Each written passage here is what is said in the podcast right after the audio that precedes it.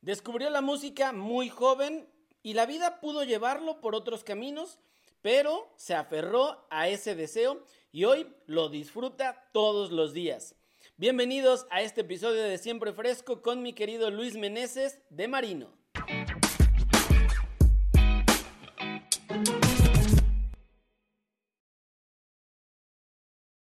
Amigo Luis, queridísimo amigo Luis, ¿cómo estás? ¿Qué onda, Gabito? Pues muy bien, aquí. Gracias por la invitación. Oye, no, al contrario, gracias por haber aceptado.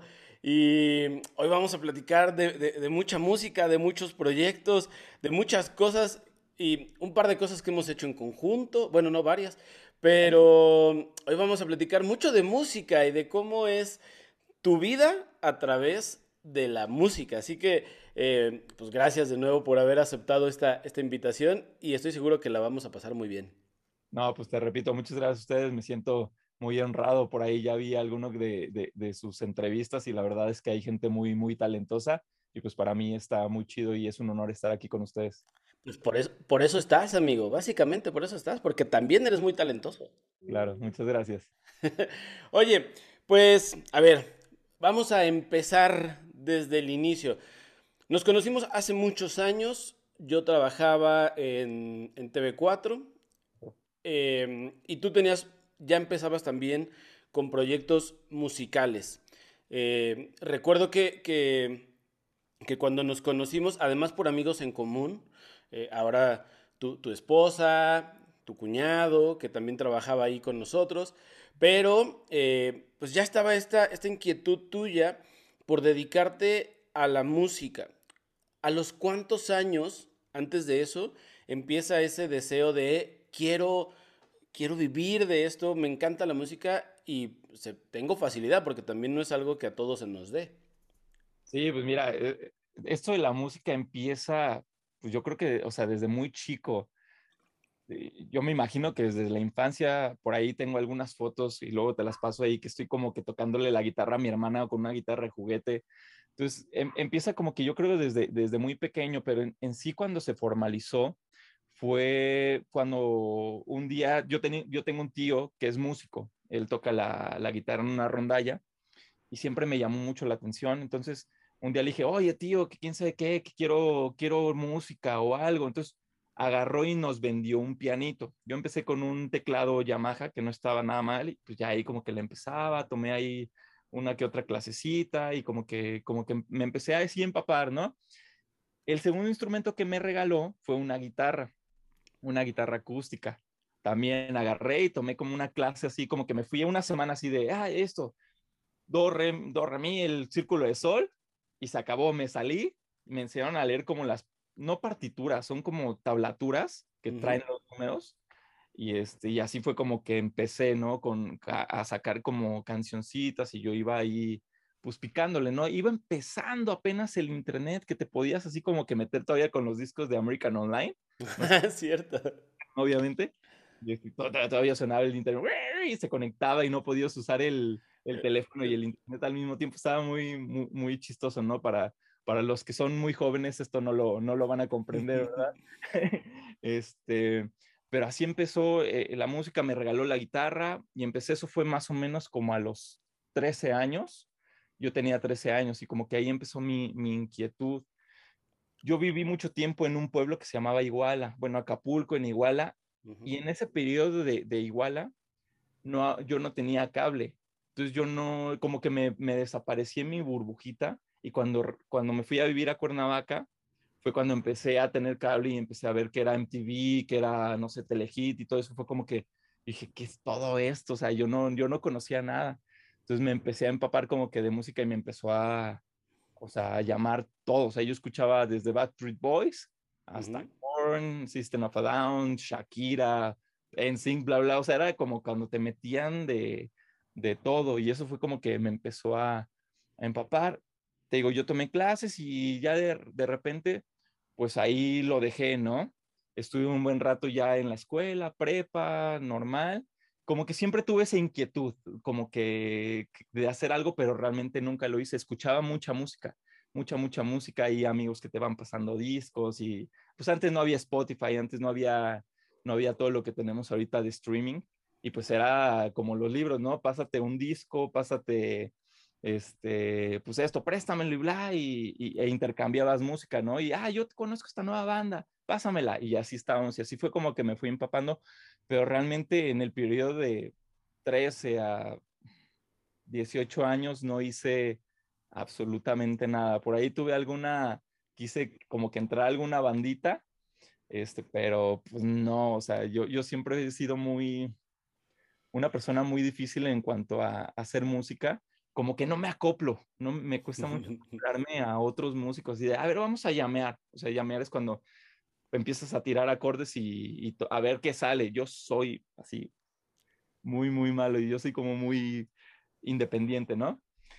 Pero eso, eh, estudié gastronomía, eh, eso empecé después de la prepa, lo primero que me metí fue gastronomía, o sea, otra cosa totalmente diferente de lo que, de lo que me dediqué, pero realmente creo que al final de cuentas es algo artístico, ¿no? Y, me considero una persona muy artística.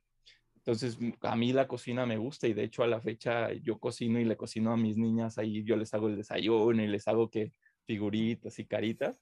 Entonces, este, bueno, regreso al tema. Y estuve, estuve como dos años, tres años en, gastronomía y terminé yéndome a Estados Unidos por unos problemas personales ahí con mi papá, me agarré el chongo y le dije, sí, yo me voy. Y ya me fui a trabajar a Estados Unidos, me metí a cocina, eh, trabajé en un restaurante italiano y en un chilis, y ahí está ahí, pero obviamente pues duré tres, cuatro meses y mi papá me dice, no, hijo, que quién sabe qué, regrésate. O sea, esto creo que es la primera vez que se lo cuento a alguien, ¿eh? Este, así como de, de, así como externo regrésate y bla, y vamos a cambiar las cosas y vamos a echarle ganas. Y bueno, ya total, me regresé. Y me dijo, a ver, necesito que te metas a estudiar. Me dijo, métete a trabajar al negocio de la familia, ¿no? Que son tiendas de pisos y azulejos. Y total, dije, va, me meto a trabajar en lo que decidía que estudiaba. Y pues tal, a mí las tiendas la verdad es que nunca me, nunca me gustaban, nunca me gustaron, ¿no? Era así como que, ah, pues bueno, voy y pues ya que me paguen y a trabajar. Y en eso, y me invitaron a tocar una banda. Esta fue como mi primer banda, banda oficial que se llamaba Let's Pretend, que obviamente no la conoce nadie, pero era con Luis Manuel Sobera, que toca ahorita en 33, una banda acá de, mm, de, metal acá en León, Guanajuato, que toca con Javier de Testa Estudio y con Javier Vadillo. Eh, eh, con él empezó mi banda y con Julio de Mucha. Entonces, eh, o sea, yo agarraba y llevaba mi guitarrita con mi amplificador de, así, de súper chiquito de mi lonchera. Casi de juguete. Ajá, esa fue mi primer banda, así que, que, que fue. Entonces, cuando fuimos a grabar, o sea, me dijeron, ¿sabes qué? Vamos a grabar, vamos a grabar un disco con un amigo que se llama Lobo. Nos fuimos al estudio y empezamos a grabar ahí como que era un estudio súper casero, o sea, súper, súper, súper casero. Pero a mí como que eso me despertó así, dije, ¿qué onda con esto? Yo dije, yo quiero, yo quiero grabar, yo quiero hacer lo que él está haciendo y grabar a bandas y grabar esto, ¿no? Entonces como que ahí me, despertó la, espinita y como al año, este Luis Manuel Sobera, que es el eh, con el que empecé la banda, me dijo, güey, me voy a estudiar a Ciudad de México producción musical. Y como que dije, ah, güey, está chido me dice, oye, ah", le dije, a ver, pásame como que qué onda, ¿no? Le dije, a ver, pásame los datos y, y esto de la escuela. Yo agarré, lo vi y dije, no, me encanta, o sea, yo quiero, o sea, yo nunca había visto nada de grabación ni nada más que esa vez del estudio y como que se me quedó ahí. Entonces le dije, papá, quiero irme a estudiar a México producción musical. Yo dije, no, mi papá me va a decir, estás loco, güey, estás así. Dije, nada, ni en la vida, ¿no? Y agarró y me dijo, órale, va, lánzate, vámonos. chécate cuándo empiezan inscripciones y bla, bla. Chequé y coincidió así la vida que entraba la, siguiente semana. Entonces nos fuimos así en friega, ¿sabes qué? Nos vamos mañana. Fuimos, me inscribieron. un primo vivía en Ciudad de México, entonces así como que todo se facilitó, porque me dijeron, ¿sabes qué? Se puede quedar con ustedes un rato y bla, bla. Y total, este, me inscribí y a los dos días yo estaba en Ciudad de México inscrito estudiando producción musical. Entonces fue como, eso fue como que lo que, lo que empezó ahí pues toda esta onda, ¿no? Y ya ahí pues obviamente conocí un chorro de músicos, un chorro de gente, un chorro de, de, de, aprendizaje que, que, ahorita es lo que traigo, ¿no? Eh, ahí en la escuela traté de hacer banditas, de hecho toqué con un amigo, pues covers y todo eso, pero realmente nunca se, nunca se dio, porque te digo, yo soy una persona muy difícil con la que, muy difícil compatibilizar conmigo a la hora de, de tocar, que lo estoy trabajando, eh, lo estoy trabajando en estos momentos de, de tratar de, de soltar ahí como las cosas, pero pues más o menos así es como, como, como empezó, no sé. Podría irme muchísimo más tiempo, pero no quiero hacerlo tan largo también, no sé cómo vamos ahí. no, está bien. Em, oye, pues e, e, está chido porque uno pensaría que, que de repente cuando, cuando te gusta algo es como muy, no sé, muy autodidacta, ¿no? Y en tu caso esta, esta onda de uno no sabe en dónde de repente esa, esa chispa o sale ese catalizador de, wow, quiero, quiero, quiero dedicarme a eso. Creo que también hablaste de un punto que es importante en cualquier profesión y para, para cualquier persona que se quiere dedicar a algo, y sobre todo cuando eres joven, que es el apoyo de tu familia, ¿no? Porque tú bien lo mencionaste ahorita. A lo mejor primero es me voy por diferencias con mi papá, regreso por, eh, por arreglar las cosas y después esa misma persona de tu familia, ese mismo vínculo es, órale, va, vamos a, vamos a intentarlo, ¿no? O sea, también en muchos casos ese apoyo no existe o es como, como tú decías, de repente es como de, no, ya, ¿para qué si tenemos el negocio familiar?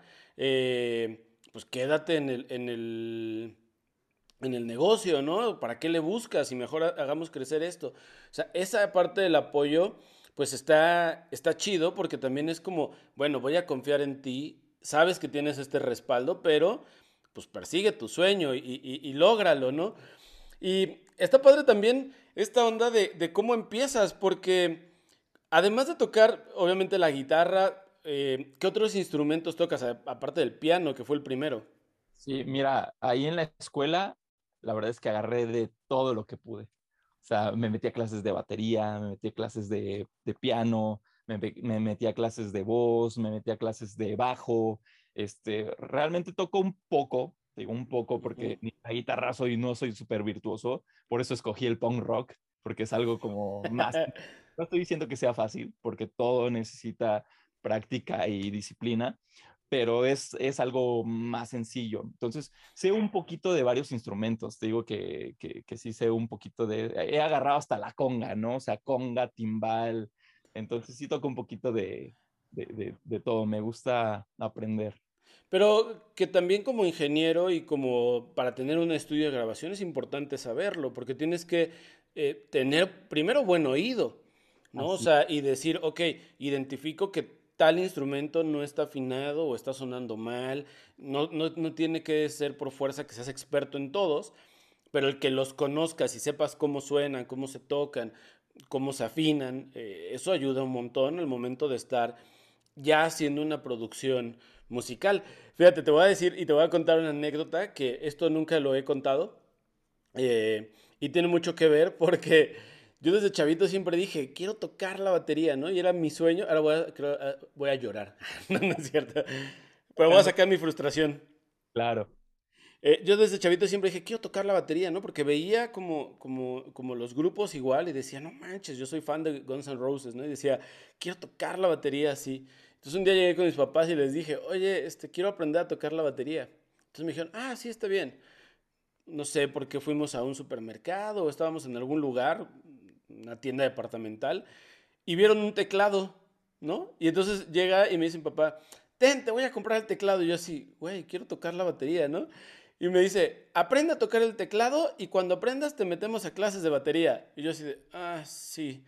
Ni aprendí a tocar el teclado y jamás en la vida aprendí a tocar la batería ni tuve clases de batería porque, porque no me gustaba. Es ahí donde te digo que entra esa parte como del apoyo de decir, güey, pues si te estaba diciendo que quería tocar la batería, ¿por qué el teclado? ¿No? O sea, pero, pero así pasa.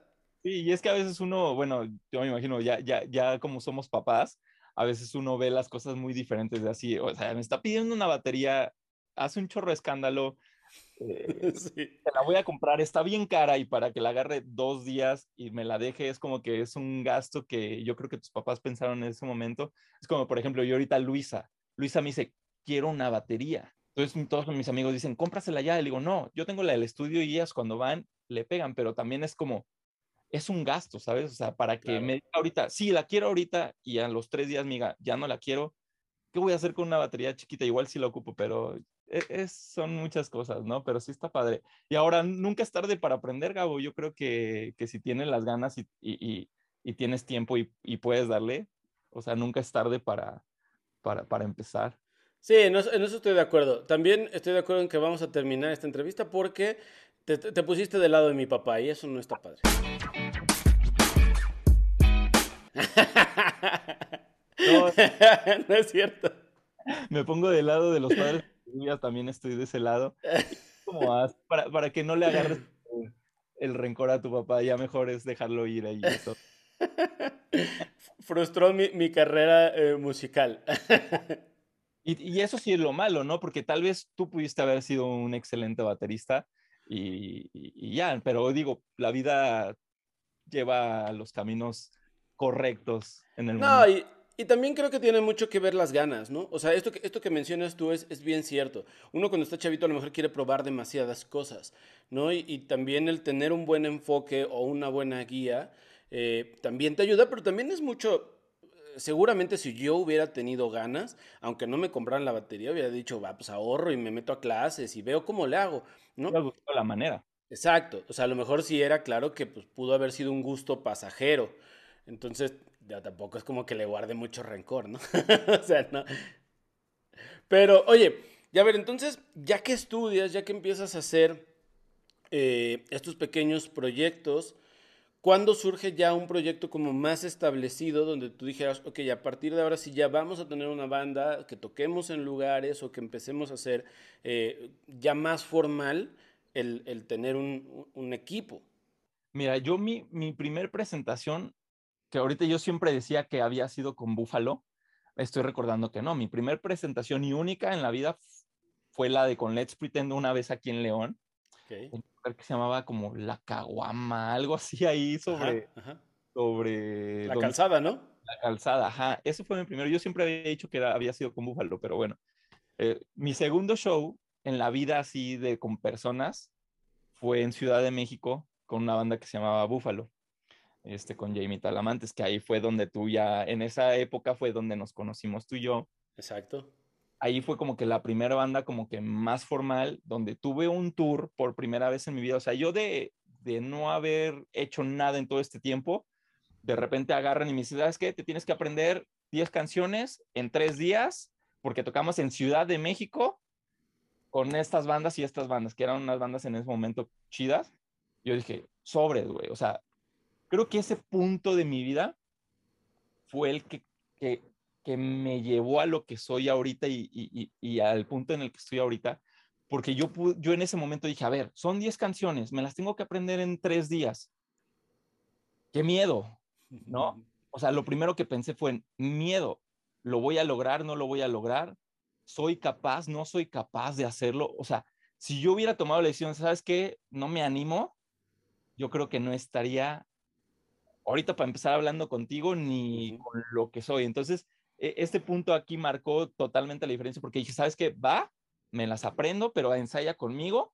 Nos agarramos esos tres días a ensayarla todo el día, así. Le dije a mis papás, ¿saben qué? No voy a ir a la escuela porque voy a tocar todo el día con Jamie y nos las vamos a aprender. Total, no las, me las aprendí y ya nos fuimos en camión a Ciudad de México y ahí fue el primer, como yo lo digo, el primer show como real para mí y ya ahí tuvimos un tour de como cinco fechas y este, pues ahí empezó todo.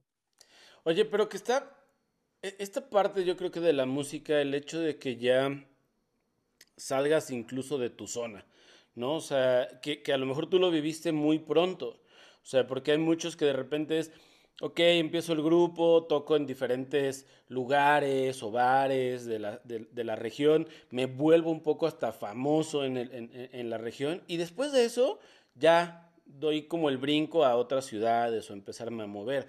el empezar al contrario, ¿no? O sea, el hecho de decir toco en una ciudad que además es una ciudad que está llena de, de, grupos y de oportunidades y de bandas y de proyectos que están eh, surgiendo. Yo, yo, me arriesgaré a decir que cada semana surgen muchos grupos, ¿no? De diferentes géneros. Pues, también eso te cambia mucho la perspectiva porque ya tienes una visión diferente, ya no es como que, ah, voy al bar cada 15 días o al lugar donde me contratan, donde me dan mis 500 pesitos, donde me echo unas chelas con mis amigos y chido, ya, así sigue la vida y a ver qué pasa, ¿no? Y lo hago como hobby.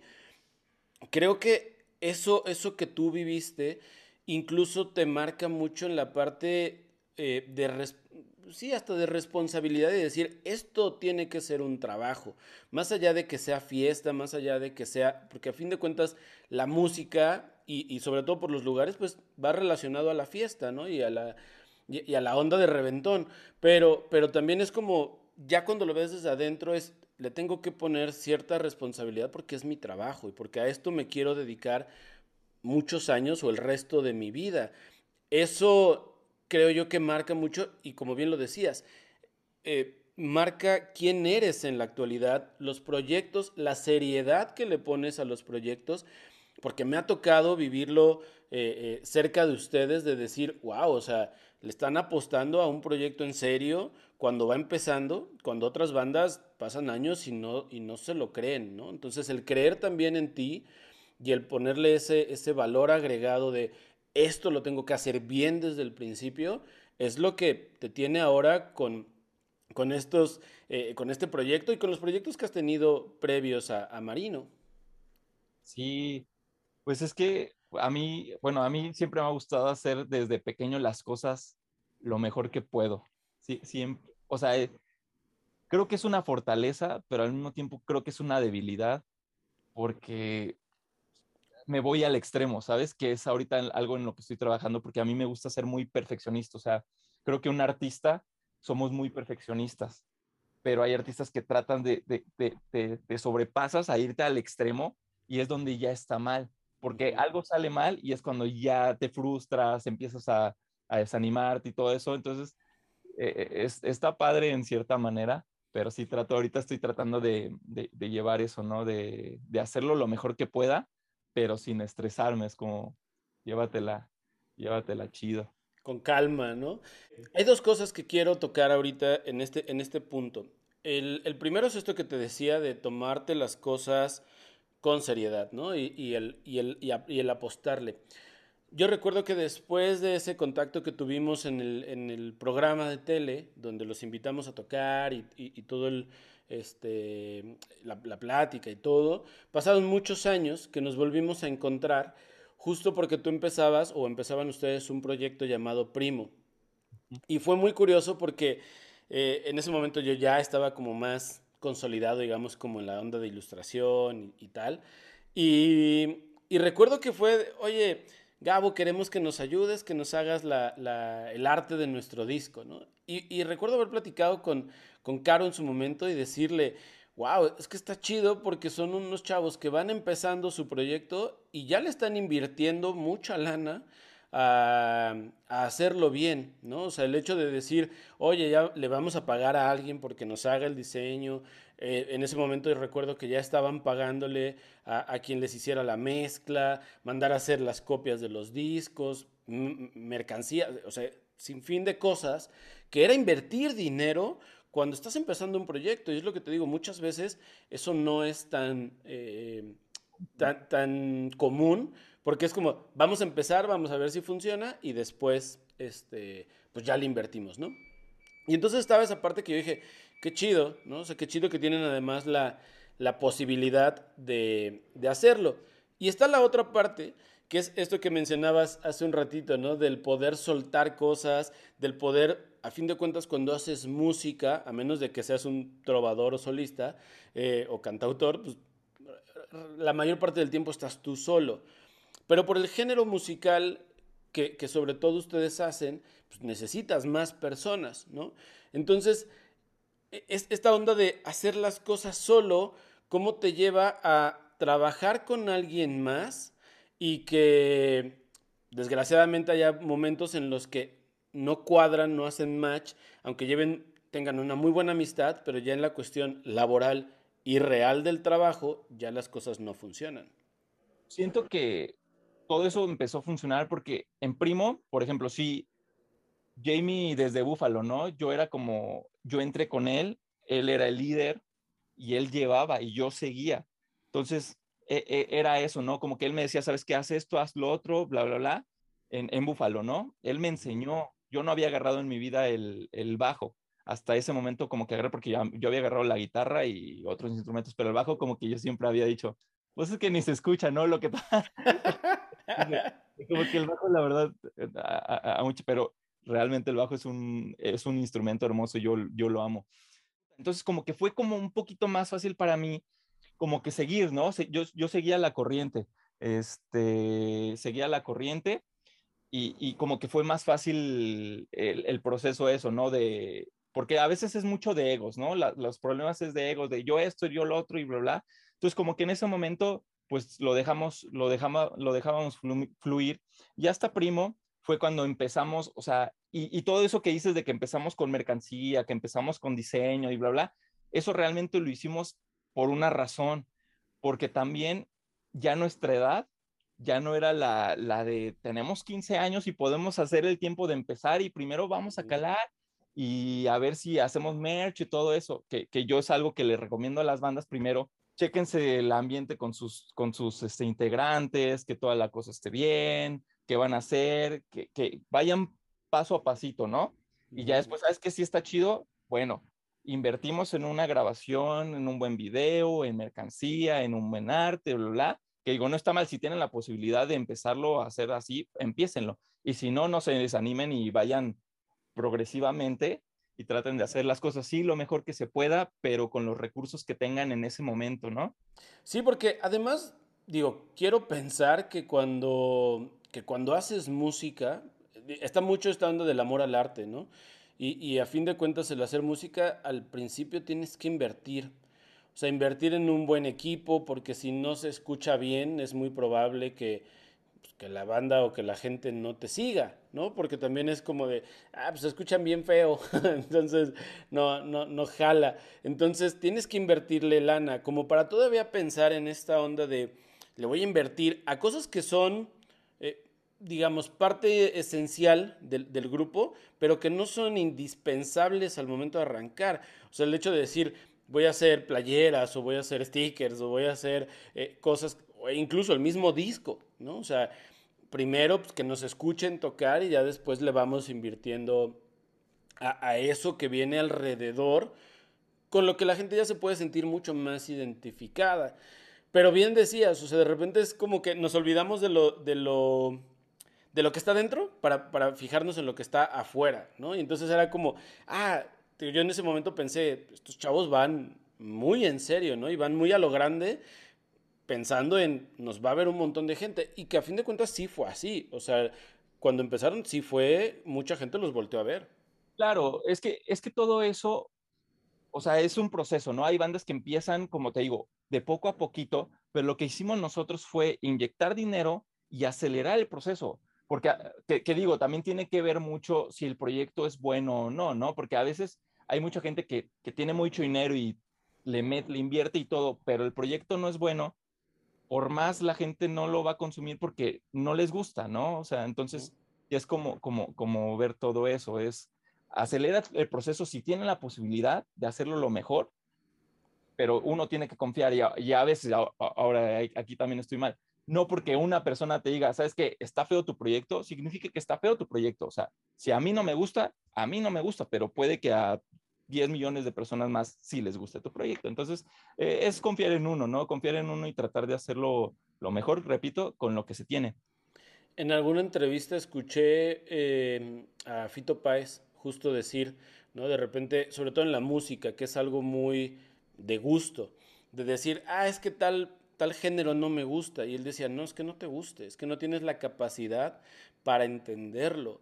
Y, y, y, si partimos desde esa primicia, es como, sí, yo no estoy de acuerdo con ciertos géneros musicales porque no entiendo de dónde va o hacia dónde va o por qué se hacen. Entonces no quiere decir que, que sea malo lo que tú decías, ¿no? O sea, no me gusta porque, pues porque no le entiendo, básicamente. Y habrá miles de personas que, que, que se sientan identificadas con eso. Y pasa en, cualquier ámbito artístico, ¿no? es decir, tú dibujas y, podrás dibujar horrible, pero habrá 20 mil personas a las que les guste ese estilo de dibujo. Y mencionaste también otra cosa importante, que es esta onda del dinero.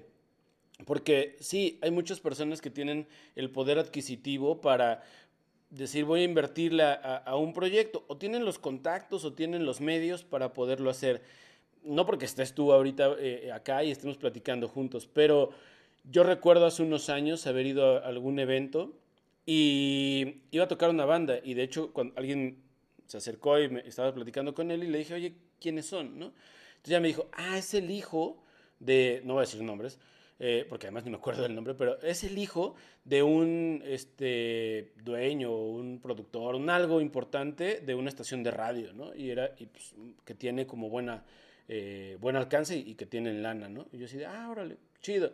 Cuando los escuché tocar y cuando lo escuché cantar sobre todo a él, fue como, ¿neta?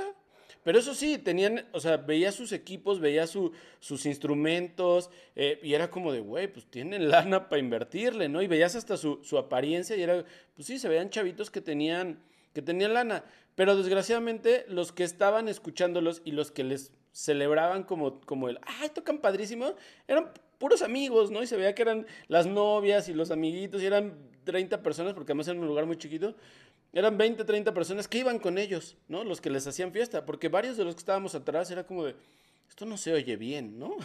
o sea, y ahí es donde está la otra parte. Puedes tener la lana o el dinero para, para hacerlo, pero eso no te, no te da el talento, no te da la calidad en tu trabajo para que se mantenga. Que sí, que te digo, ahí en esos casos es como yo siempre trato de decirles a las bandas, o sea, porque me ha tocado muchas bandas que van empezando, ¿no? También, y, yo me pongo, yo empecé así, pero bueno, es que yo empecé, a mí me tocó ya empezar en una banda bien, ¿sabes? O sea, como una banda padre, pero yo lo que les digo, no se desanimen, le digo al contrario, ensayen, afínense, este, estudien primero antes de, de venir a tocar, traigan sus cables, traigan sus cosas, porque luego van muchas bandas que piden prestado y eso, y te hace ver mal, ¿no? O sea, creo que lo primero es practicar y obviamente es un proceso, ¿no? Obviamente todos empezamos de abajo y es ir, ir poco a poco, ¿no? También si, si, si no, por ejemplo, en este caso, tú escuchaste esa banda y dices, qué horrible banda, ¿no? Pero igual ahorita ellos ya aprendieron y ya superaron y, y pueden ser otra cosa totalmente diferente, ¿no? Claro, sí, también es esa autocrítica, ¿no? De repente escucharte, sentarte y decir, a ver, ¿en qué estamos eh, qué estamos haciendo bien y qué estamos haciendo eh, mal. Pero bueno, hablamos de este proyecto, eh, el previo a, lo que es Marino, que es, que es primo con el primero que, que, yo tuve oportunidad de colaborar con ustedes, que además fue muy divertido. tengo que decir que es de los... Me, me, encanta. A mí los colores, los tonos, y eso ahí, ahí lo pones para que lo, lo vea la gente. Sí, aquí, aquí lo, va a estar apareciendo, lo van a estar viendo. Y los que lo están escuchando en Spotify o en alguna otra plataforma, pues ya vayan y véanlo a YouTube. Oye, pero recuerdo porque además fue muy divertido esa, junta en donde, oigan, ¿qué quieren que ponga, no? Y entonces eran los cuatro integrantes de la banda y cada uno decía, a mí me gustan, yo recuerdo que, no me acuerdo si tú fuiste el que dijo, a mí me gustan los monstruos, luego alguien dijo los ovnis, luego alguien dijo, creo que Jamie fue el que dijo los totem, o sea, ahí fue como toda una mezcla. Paulo creo que fue el que dijo, me gustan los, este, los pulpos. Entonces como que fue una mezcla de todo y al final fue como, ah, estuvo, estuvo chido el, el proyecto. Y son de esas cosas que yo creo que los que tuvimos oportunidad de colaborar con ustedes, porque, porque fuimos varios, o sea, yo en la parte del arte, del disco y tal, obviamente ustedes lo sintieron más, pero muchos de los que pudimos colaborar era como, ah, enterarte que el proyecto ya no seguía, que se cortaba esa etapa, era como, chin, te hace sentir eh, hasta cierto punto, mm, bueno, no, no, no hasta cierto punto, te hace sentir triste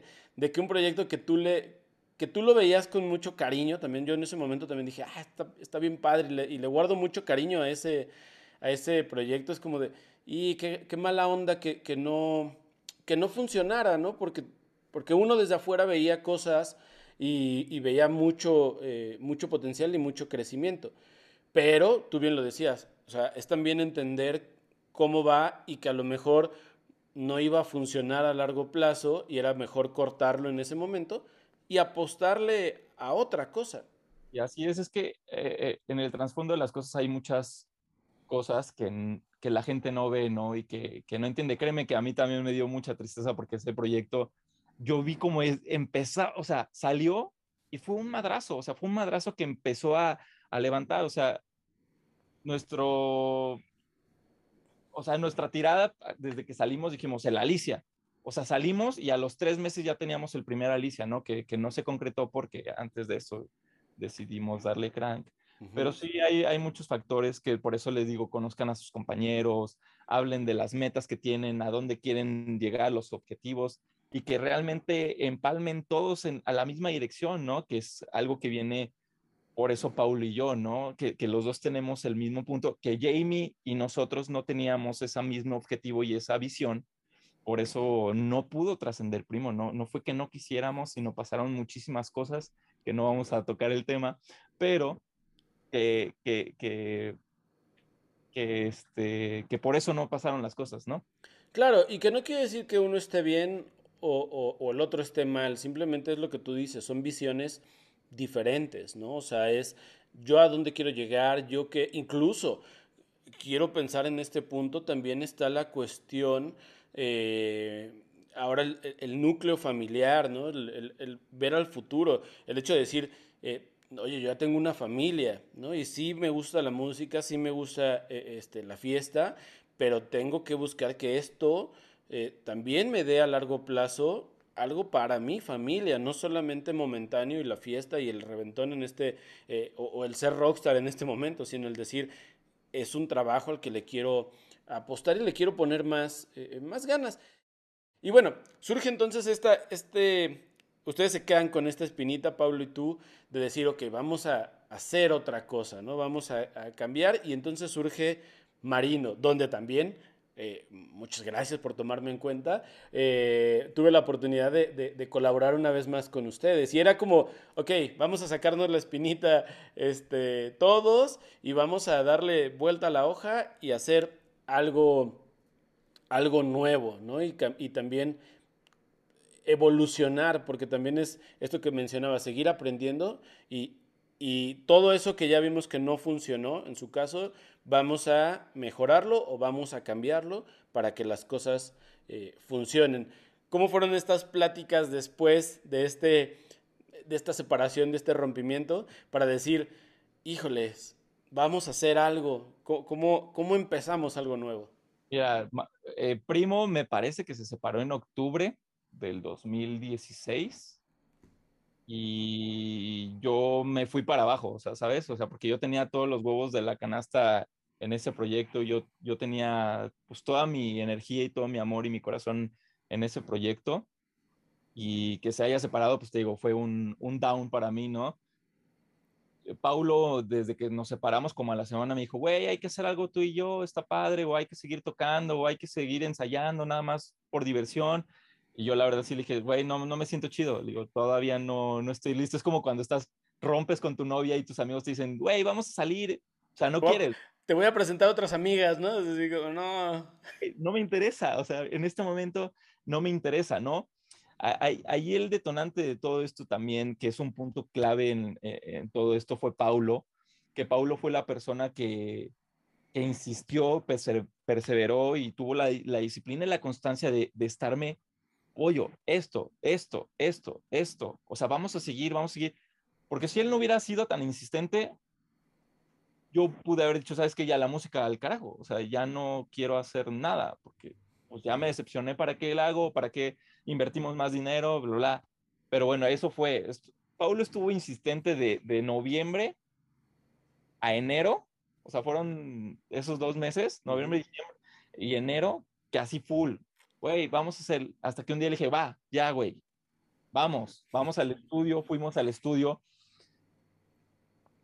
Y bueno, yo antes del estudio, obviamente no dejé la música así como al 100, obviamente agarraba mi guitarra y como que ahí, y ahí fue en donde nació las primeras ideas de, Más Fuertes que Antes. Es el primer sencillo de Marino. Esa canción salió por Jamie Talamantes.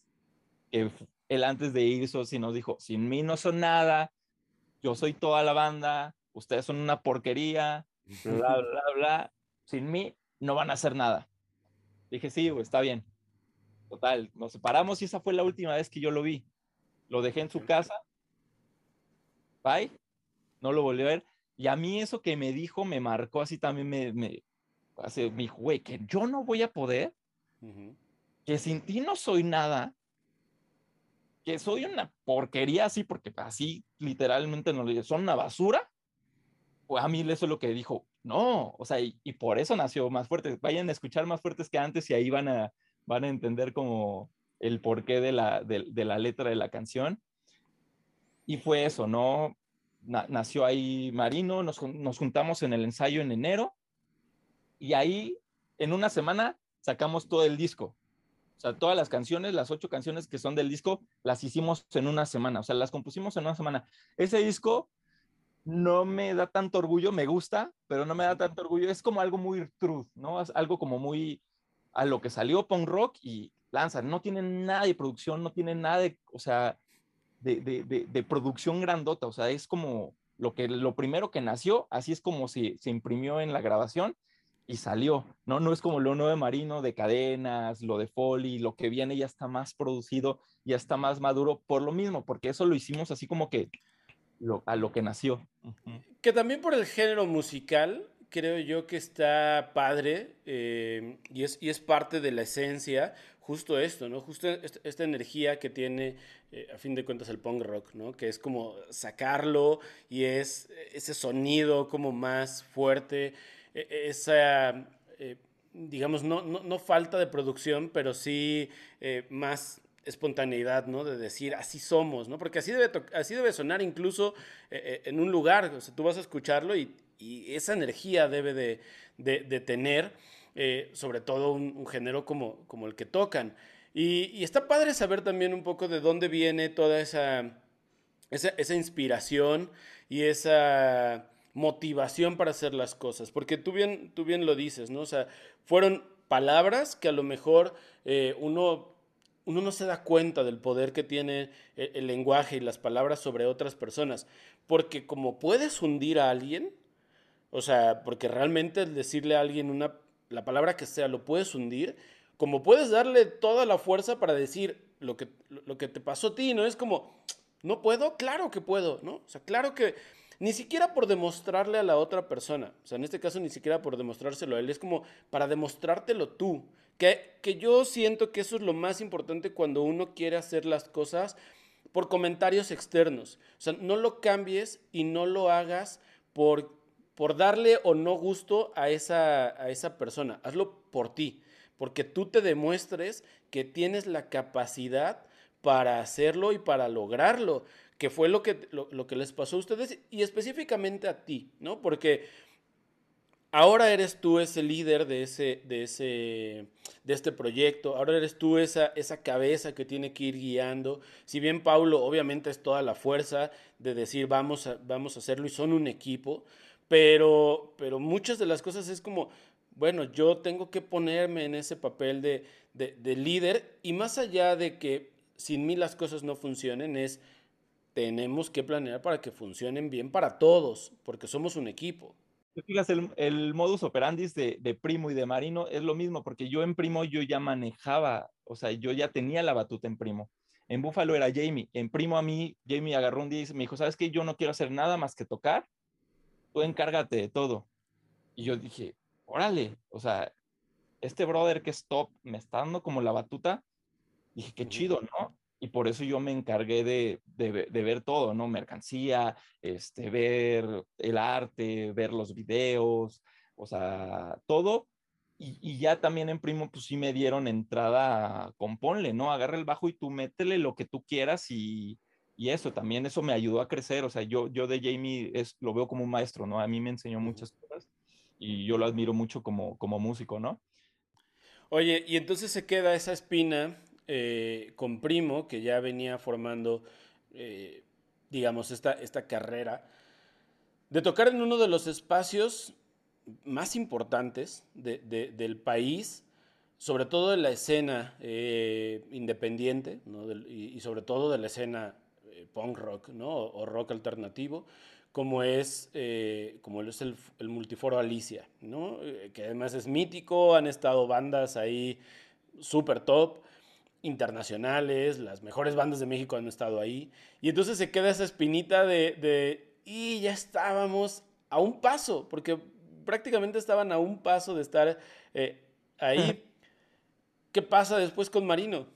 Bueno, después de eso, o sea, bueno, aquí quiero tocar un, puntito nada más que, que, me gusta mencionar. Todo empezó esto, o sea, mucho del punk rock empezó en el Alicia con un Luis Meneses de 15 años, vio tocar a, una banda llamada Allison en el Foro Alicia en sus inicios. Cuando yo los vi tocar ahí en el Foro Alicia y vi la gente y la energía, dije, yo quiero hacer eso. O sea, eso que están ahí, yo quiero, yo quiero lograrlo. Entonces también como que fue, ese fue como que esto. Entonces cuando lo logramos con Primo fue como que ya le hice, o sea, y voy a cumplir un sueño, ¿no? Se va al carajo todo ¿Y qué pasó, Pablo y yo dijimos, güey, vamos a lograr el Alicia, o sea, vamos a hacerlo con Marino y vamos a hacer las cosas bien y vamos a seguir haciéndolo como lo estamos haciendo. Y dicho y hecho, o sea, lanzamos este, el, video de Más Fuertes que antes a la semana. Nos dicen, chavos, este, una banda que se llama Mason Day, chavos, nos encantó su música, nos encantó, quiero, queremos que nos acompañen en el Foro Alicia. O sea, Foro Alicia fue el segundo show de Marino. El primero que abrimos a una banda que se llama Nadie Escucha, y el segundo show fue en el Foro Alicia, o sea, como que uno cuando piensa las cosas y, se las cree y está convencido, de, e, el universo te lo da, ¿no? Te, te, manda eso. Lo, atraes. Y qué bueno que, qué bueno que tocaste ese punto, porque nunca, nunca te lo pregunté, el por, qué, el por qué el punk rock y no otro género, o sea, a lo mejor, no sé, pop o otra onda si estabas como en esta onda musical y, sobre todo, tú bien lo dijiste, cuando estábamos más jóvenes y MTV nos mostraba todo eso, había un, abanico muy, eh, muy grande, pero qué bueno que mencionas que, que, fue en ese, en ese punto en específico donde dijiste, eso es lo que quiero hacer. Sí, fue eso y pues varias cosas, ¿no? O sea, influye. Yo antes escuchaba mucho speed metal, o sea, Stratovarius, Sangra, o sea, como muy virtuoso la guitarra. Por eso quise entrarle a la guitarra, porque dije, no manches, yo quiero hacerlo solo. Bueno, total, agarré y como que dije, no, creo que no es lo mío, güey. Entonces agarré. Obviamente también ya escuchaba el punk rock y todo eso, Some 41, Infant Glory, eran como mis Blink 182. Esas fueron como mis principales influencias. Entonces, como que empecé a sacar covers de Nirvana y esto y decía, esto es más fácil, o sea, es más, más sencillo y me gusta. Entonces, por eso me fui al, al punk rock. Y aparte, pues ya Allison y era como que toda esa olita del 2003, 2005 era lo que yo más escuchaba. Y por eso, eh, aferrado a, a, eso, ¿no? Que tú dices, era más fácil. Si a mí me pones una guitarra en las manos o un bajo o lo que sea, o sea, no voy a poder hacer ni tlin, o sea, nada. Pero sí, obviamente es más fácil, pero no es, o sea, es más fácil para, desde mi punto de, perspectiva, ¿no? Pero para mucha gente puede ser, pues, güey, eso está perrísimo. O sea, hay gente que no tiene ni coordinación de aplaudir, ¿no? Pero uno lo da por, por sentado, ¿no? Pero son, son personalidades y, y, este, y hemisferios, ¿no? Ya. Yo, yo, conozco una persona que no voy a decir su nombre, que es parte del equipo ahora del, del podcast y de Mr. Lemonade, eh, que no voy a decir su nombre porque Caro Sonoria se puede enojar que la coordinación no es lo suyo. es, justo esto, ¿eh? Le dicen derecha, derecha, izquierda y hace derecha, izquierda, izquierda, atrás. O sea, sí, ¿no? Es un caos. No nada, pero conozco a un oso Baltimore que también. No, pero eso es muy, talentoso musicalmente, pero para coordinación también, ¿no? O sea, obviamente todos tenemos nuestras debilidades. Pero todo se puede practicar, ensayar y mejorar. E, e, es, cosa de, darle. Oye, y, bien lo dices, ¿eh? Cuando, cuando uno busca las cosas, cuando uno las, las mentaliza, cuando uno las desea, la vida te las da, ¿no? Y la vida te las pone. O sea, lo mejor es como e, esta onda que, platicábamos, iban a cerrar a lo mejor un proyecto con, con, Primo en el, en el foro, eh, o estaba ya planeado, y muy pronto se da la oportunidad de estar ahí.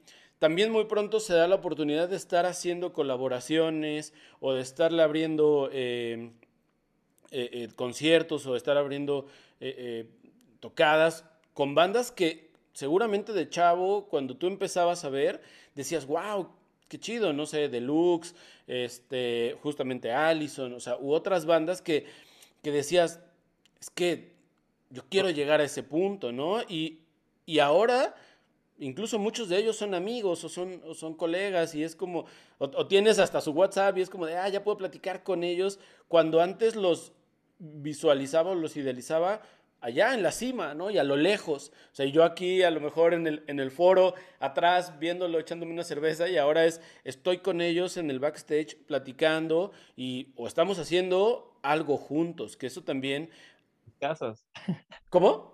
Hasta dormir en sus casas me ha tocado, Eso es como que Sí, pero, es ese crecimiento y es esto que, mencionaba yo al principio, es ver esa responsabilidad que tú le estás, digo, esa, sí, esa responsabilidad que tienes hacia el proyecto y ese valor que le estás dando para hacerlo bien y para llegar muy rápido, porque la verdad es que es llegar muy rápido a lugares donde otros han pasado años y o han llegado o apenas han estado cerca de lograrlo, o muchos se quedan en el camino y no lo logran, o sea, por diversos factores, pero ustedes están ahí y siguen ahí eh, luchando y luchando por hacerlo y giras de más, de más fechas, tours con otras bandas, eh, sacar nuevo disco, hacer nuevas producciones, o sea, ya es ir todavía creciendo más y darle más formalidad y más seriedad al proyecto.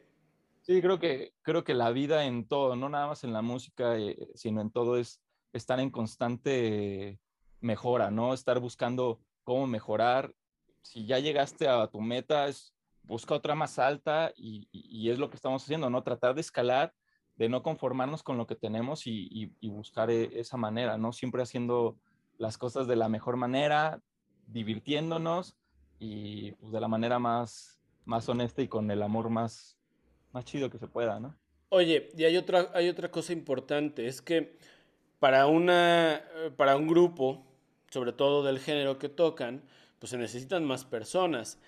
¿Qué pasa ahora en este proceso en el que el proyecto lo empiezan tú y Pablo y son la cabeza del equipo y son los líderes? ¿Cómo es unir a otras personas para colaborar y que las cosas funcionen? Porque evidentemente eh, se necesitan incluso más instrumentos en el momento, no solamente ustedes dos.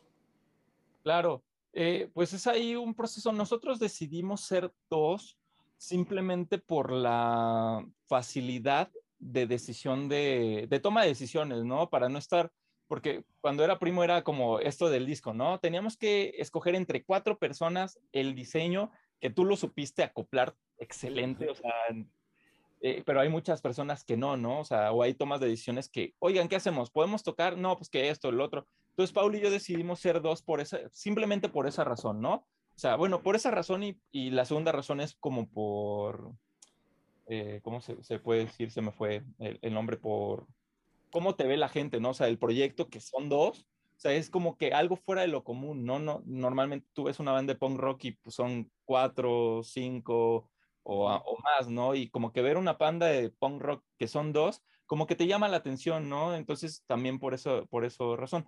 Ahora, meter a otras personas es lo mismo, o sea, eh, afortunadamente hemos encontrado amigos que, que están como fuera, pero que están dentro de nuestro, o sea, ellos saben lo que queremos y lo que buscamos y nuestra, nuestro objetivo. Y ellos se han sabido unir muy bien a eso y, y aparte pues que les encanta tocar, ¿no? ¿Tienen, una plantilla de, amigos, músicos para los tours o van cambiando dependiendo los lugares? Eh, no, tenemos una base aquí en León. Eh, al principio Marino tenía un, amigo bajista que se llama David Ziegler, muy bueno, por cierto, un bajista que lo amo. Con él estudié en la universidad. Entonces de ahí le dije, güey, vente para acá. Lo traíamos a León, ensayábamos, tocábamos, pero al final de cuentas eh, eh, de costos fue muy alto, ¿no? Porque estar trayendo a una persona cada dos semanas o cada semana de Ciudad de México para acá, pues constituye un gasto, ¿no? Entonces dijimos, ¿sabes qué? Danos chance, buscamos unas personas acá eh, que, es Chuy de Pet Friendly y ahorita está Gerard de Choplock, que él es guitarrista, pero se animó al bajo. O sea, como que tenemos aquí ya nuestro, nuestro crew y, y Mauri que toca la guitarra. También a Mauri, no me acuerdo ni, ah, lo conocimos por Paulo. Paulo dijo, oye, conozco a este chavo, se juntó, le gustó y, eso, y, hasta el momento es lo que, lo que nos ha funcionado. Este, pero sí, o sea, nosotros siempre hemos hablado muy honesto con ellos, decirle, miren, chavos, pueden ser parte de la banda, pero tienen que haber, eh, apoyar con los gastos, esto, lo otro, son más responsabilidades y es cuando dicen, ¿sabes qué? No, pues ahorita estamos a gusto así, igual en algún futuro sí ya integramos acá, o sea, no estamos como cerrados a esa parte de nada más nosotros dos de imagen y ustedes no, o sea, es como a ver qué, qué, qué dice el, el destino. Oye, y digo, también está esta onda de, tú lo dijiste, de invertirle, ¿no? Porque no es barato eh, eh, invertir en un grupo musical y ustedes han arriesgado a hacer videos musicales, hacer una producción de un disco en, forma, no a decir, los quemo yo en mi casa y les pongo un sticker, ¿no? O sea, hacerlo bien, con, incluso con empresas que se dedican a hacer eso con bandas este, que tienen muchos años y de, y de, de renombre. Entonces, también eso, ¿qué, ¿qué, tan fácil es de repente el poder decir, voy a invertirle a este, a este proyecto? Porque evidentemente tú tienes un trabajo, Pablo tiene un trabajo eh, que, no es relacionado a la, banda. También, y, y con la cuestión familiar, ¿cómo es organizar en ese sentido el decir, híjole, pues tengo que juntar mi lana o ahorrar mi lana o separar de mis gastos, eso para el, para el grupo, que evidentemente con el paso del tiempo, eh, pues la misma banda te va dando, ¿no? Y se vuelve una cuestión ya este, autogestionable, pero al principio es inyectarle mucho de afuera. Sí, pues mira, ahora sí que es lo que te digo, ya dependiendo de, de las posibilidades de cada persona, ¿no? O sea, no, no por no tener dinero, o sea, sí, si no tuviera dinero, yo buscaría la forma de cómo hacer dinero, ¿no? ¿Sabes qué? Me, me armo una maquila de 10 playeras este, con mi logo, que tienes que invertirle en un logo y que sea un logo decente, porque también luego te venden logos de, dame 100 varos y te da un logo, o sea, no, también esforzarte un poquito, ¿sabes qué? Pues ahorro, o sea, me dejo de gastar una chela, me dejo de gastar este, una comida de McDonald's, o sea, de lo que sea, y, es eso, ¿no? Hacer el sacrificio para poder invertir en algo que quieres, ¿no? O sea, pero, es eso, la gente que quiere lo, lo, hace, o sea, teniendo dos pesos o teniendo 100 mil pesos, e, e, es eso, el dinero creo que no es factor para llegar al, éxito de, un proyecto, ¿no? Son las ganas que uno tiene realmente de hacer las cosas, de querer hacerlo. Oye, y a la par, eh, también está esta onda de tener el estudio, ¿no? O sea, que para ustedes es una ventaja porque obviamente ahí pueden ensayar, ahí pueden hacer pruebas, ahí pueden grabar. Pero también eh, está la, parte de poder hacer cosas para alguien más, que otras bandas vengan o vayan al estudio, tú los grabes, tú hagas esta mezcla. Y también eso ya es un trabajo. O sea, también eso ya es, eh, incluso puede ser lana que puedes ir ahí manejando para, para, para el proyecto, ¿no? Pero, ¿cómo surge esta parte de hacer el estudio para darle ese servicio a otros, a otros amigos, a otros colegas? Pues surgió de, de las ganas. A mí me gusta mucho lo que es producir, ¿no? y me enfoqué mucho en lo que es producir bandas de mi género, ¿no? Del género que conozco, porque yo no podría agarrar, o sea, igual y sí, pero tendría que practicarlo, agarrar y decir, ¿sabes qué? Quiero grabar cumbias. O sea, mi oído no está acostumbrado a escuchar cumbias, entonces yo no podría mezclar cumbias. ¿Podría grabarlas? Tal vez, pero es eso, es como, como yo me enfoqué mucho a, a la parte de, de, producir bandas de punk rock, me, me gusta mucho pero al final de cuentas decidí el estudio usarlo ya nada más para un proyecto personal que es para nosotros, ¿no? Que, que ahí grabamos, por ejemplo, el primer, lo, lo, de Primo lo grabamos ahí, lo de Marino también, lo, lo primerito de Marino también lo grabamos ahí. Entonces, es esa herramienta y esa, esa facilidad que tenemos, ¿no? Para poder, poder hacer las cosas. Ahora, perdóname, ahorita estaba pensando, retomando que no te contesté la, la parte de la pregunta pasada de, de, cómo le haces para administrar este, eso, ¿no? O sea, el, el dinero es, pues si te sobra, mételo, o sea, ahí vete, no, no, no gasten en tonterías y, y úsenlo para, para cosas que sí les den. Oye, y ahora, ya que tienen un proyecto con más forma, más maduro, eh, mejor que antes, más fuertes que antes, ¿hacia dónde se ven? O sea, ¿qué, qué, ¿dónde se visualizan? ¿Hay algún, hay algún festival? Eh, ¿Hay algún grupo con el que les gustaría estar haciendo mancuerna? Eh, ¿dónde, ¿Dónde se ve Marino? Eso lo hablamos mucho, Paulo y yo. Te digo que por eso hacemos esto y, y, sé que es algo que vamos a hacer de aquí hasta que tengamos 98 años y todavía podamos, yo lo voy a hacer, o sea, al menos personalmente yo, pero que sé que Pablo también. Este, nos vemos, por ejemplo, si hay festivales que, te, que traemos como en mente, como por ejemplo el Vive Latino, si nos gustaría mucho el Vive Latino y este, armar shows en Ciudad de México, que por ejemplo nosotros ya teníamos un show antes de pandemia, ya teníamos nuestro propio Alicia, o sea, ya no éramos invitados, éramos Marino uh -huh. de, de, de, Estelares, ¿no? Eh, pero es eso, es poder hacer una Alicia, o bueno, ya la Alicia ya va a desaparecer, pero hacer algún foro, un indie rocks de Marino, es como que el primer pasito, ¿no? Algo así, para después de ahí saltar al Vive Latino, y, pero, por ejemplo, ahorita mi meta, mi, lo que, mi objetivo es Auditorio Nacional. Es, un, es un Auditorio Nacional de Marino. Digo, no sé cuánto me pueda tardar, tres, cuatro, cinco años, pero sí, sí, sí lo, lo quiero, es como nos vemos. Ahora, en la forma de producción y todo eso, eh, van a sentir un cambio. Creo que desde Cadena se sintió un poquito ese cambio que viene. Uh -huh. Las canciones que vamos a estar sacando ya son más maduras, ya son con un poco más de producción y pues tenemos la idea de seguir todavía de lo que viene, mejorarlo todavía más y es lo que te digo, seguir escalando.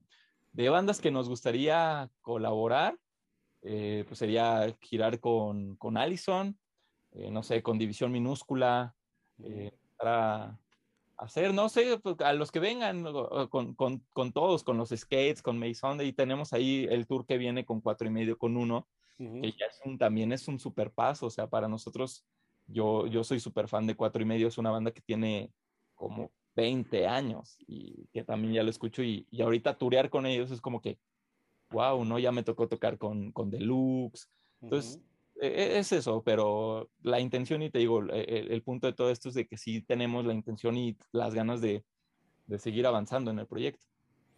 Oye, pues eh, la verdad es que es padre, a mí me da mucho, mucho gusto escuchar todo esto que, que, que han pasado, te digo, sobre todo porque recuerdo, o sea, recuerdo mucho esa, esa entrevista en el, en el canal, ¿no? Y verlos con esa emoción, porque a fin de cuentas eran, más jóvenes, estaban más chavos.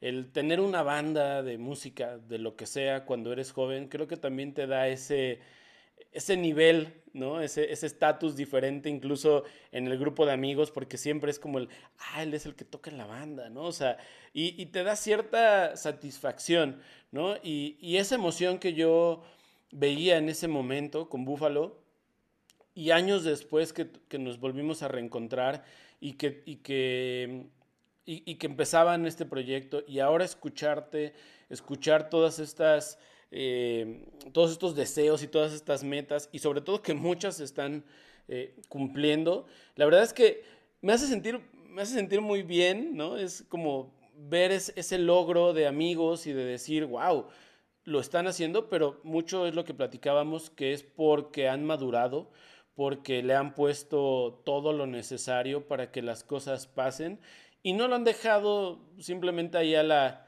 a la improvisación y a ver, a ver qué sale, ¿no?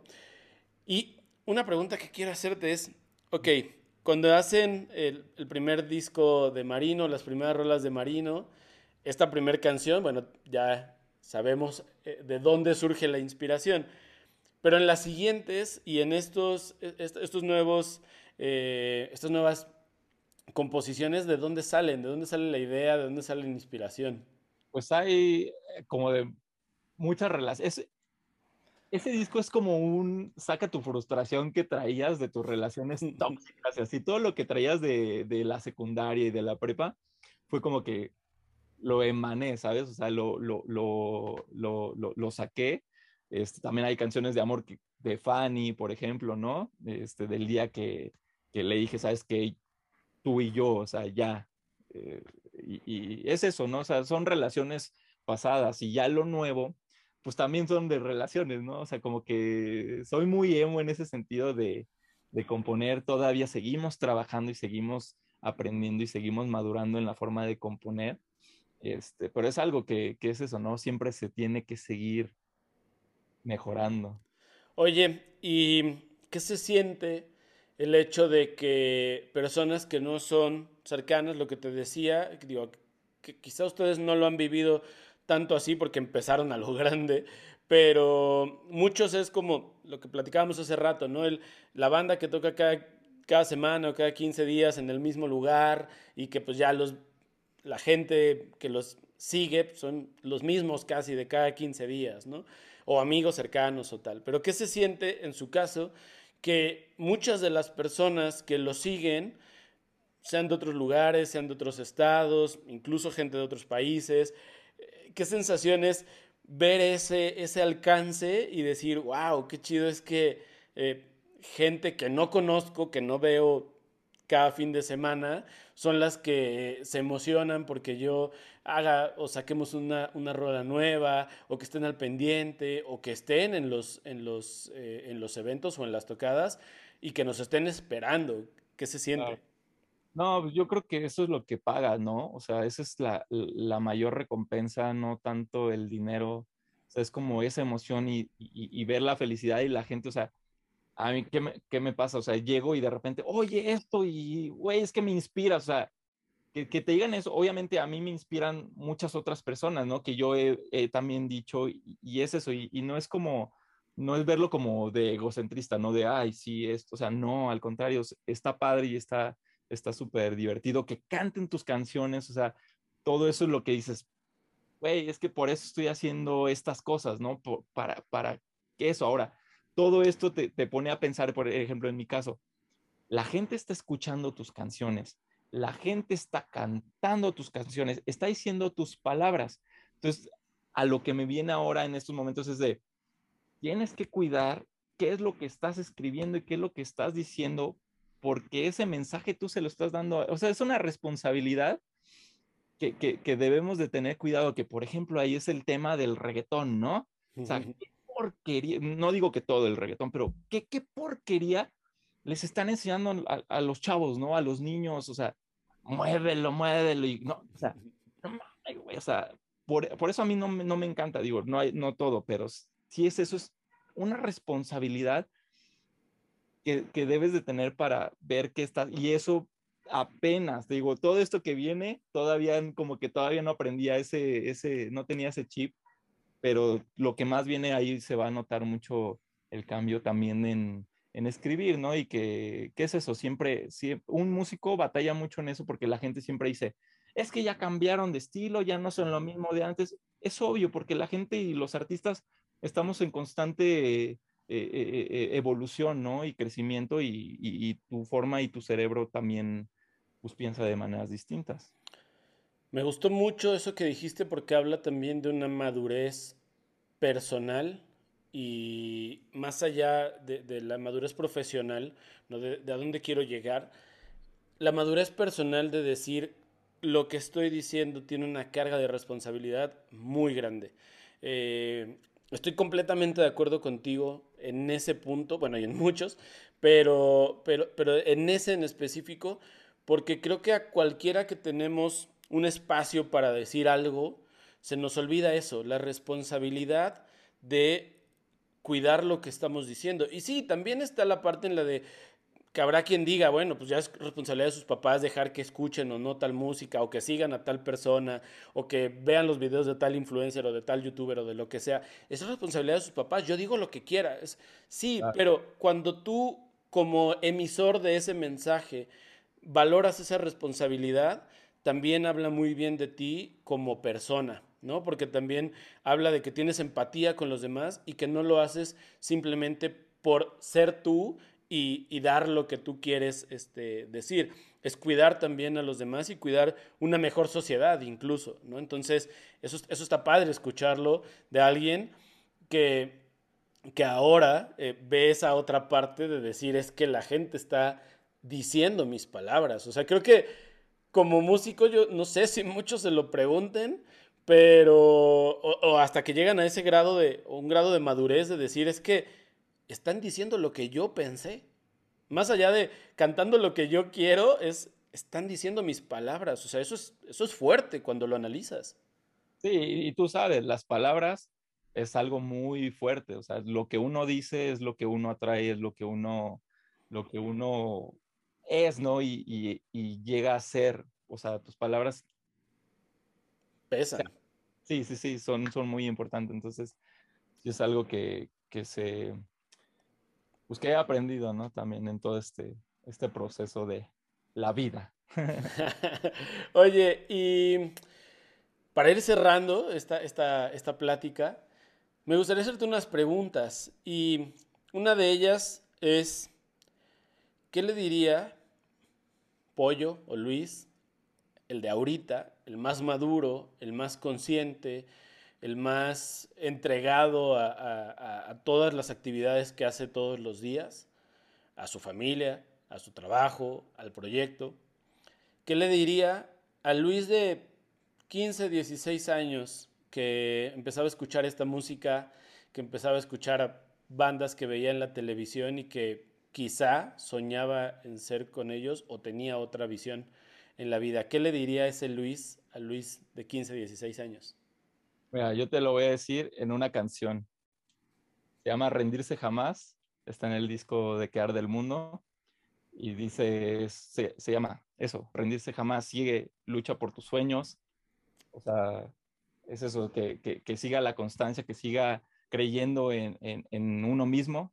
O sea, yo me diría, cree en ti, cree en tus sueños, lo vas a conseguir y todo lo que te imaginas.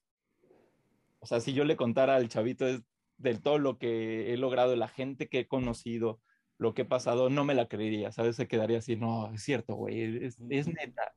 Entonces es eso, que no se rinda jamás y que luche por, por sus sueños. Oye, ¿y qué crees que le diría ese Luis de 15 años al Luis de ahorita? Que, que lo vea, que lo vea ahora quizá como, como ese ese ídolo a lo mejor que veía en la tele, o como el señor que es eh, padre de familia y que, ay, eres bien aburrido en muchas cosas. O sea, ¿qué le diría a ese chavito al Luis de ahora? Yo creo que le diría, te amo, te amo. Sí, estoy orgulloso de ti, sigue haciéndolo, realmente. Hay algo, mm, no de lo que te arrepientas, sino que a lo largo de este tiempo y todas las cosas que has pasado, ¿hay algo que si pudieras cambiarlo, lo cambiarías? Mm, hay muchas cosas que obviamente no estoy orgulloso. Bueno, no muchas, son cinco en mi vida que, cambiaría, que obviamente sí no, no, no, me da orgullo y no lo, no lo pienso decir, pero, pero creo que y al final de cuentas toda la gente respondemos creo que lo mismo. Y bueno, no sé, creo, según yo. Y yo sería, no cambiaría nada, porque todos los errores, todas las cosas y todos los obstáculos que nos pone la vida son para formarnos y forjar lo que somos el día de hoy, ¿no? Y todos los problemas que vengan de aquí en adelante, yo los voy a tomar de la mejor manera, porque al final de cuentas sé que es para que yo mejore, ¿no? Y, llegar a ser esa persona que, yo en mi mente tengo de lo que voy a hacer. Oye, ya, última, bueno, penúltima pregunta. Sé que te encantan los tatuajes. Y sé que cuando empezó este proyecto de Primo, te tatuaste el logo de primo. ¿Dónde quedó ese, ese tatuaje de primo? Por, aquí se, se quedó. y se siente. Este, pero no, no, fíjate que mucha gente me dice, güey, te lo hiciste para taparte el de. Le dije, no, o sea, no me, no me lo hice para taparme el primo. De hecho, también tenía aquí el nombre de mi esposa, que, estaba, que, decía Fanny, y, ahorita me, me, van a dar unas cachetadas, pero se lo tengo. va a volar una chancla así. Este, pero no, este me lo hice porque siempre tuve la, las ganas de como que hacerme el sleeve completo. Entonces, pues ya dije, no, pues crank, dije, el tatuaje de mi esposa está bien, me lo hizo un cholillo ahí en el centro que... dije, no, pues tú, ¿quién? El que sea, me lo hizo y estaba todo chueco. Y el de primo me gustaba mucho, realmente, te digo, eh, no es algo de lo que me arrepiento de, de, de primo, al contrario, es algo que yo a primo lo veo como una banda que me marcó, o sea, dejó de ahí un punto también. Y me gusta ver lo positivo de todas las cosas. Literalmente te marcó. Y dijiste algo que es una, es una analogía bonita, sobre todo ahora que, que tienes este blackout en el, en, el, en el brazo y es, no se ve, pero se siente. Creo que muchas cosas de lo que vivimos, y si vamos a esta onda romántica o melancólica, muchas cosas de las que vivimos eh, todos los días, eh, en cualquier ámbito, no se ven, pero siempre se sienten, Y siempre están ahí presentes y siempre es un recordatorio de hacia dónde vamos y qué vivimos, porque estamos hechos de nuestro pasado y nos estamos construyendo para un futuro. O sea, a fin de cuentas, así es, ¿no? Es, eh, es padre y me gustó, creo es más, me voy a robar esa, esa, frase que salió de ahorita, decir, no se ve, pero se siente. Date, date, no, sí, y es así la vida, o sea, y es bueno, y como dices, es, es bueno tenerlo aquí y, recordar, sabes que lo bueno, pero también recordar lo que se hizo mal para no repetirlo, ¿no? Aprender de los errores para no volverlos a, cometer. Aunque somos humanos, ¿no? Y dicen que el humano es el único animal que tropieza dos veces con la misma piedra o choca dos veces con ella, pero es parte de, es parte también de disfrutarlo.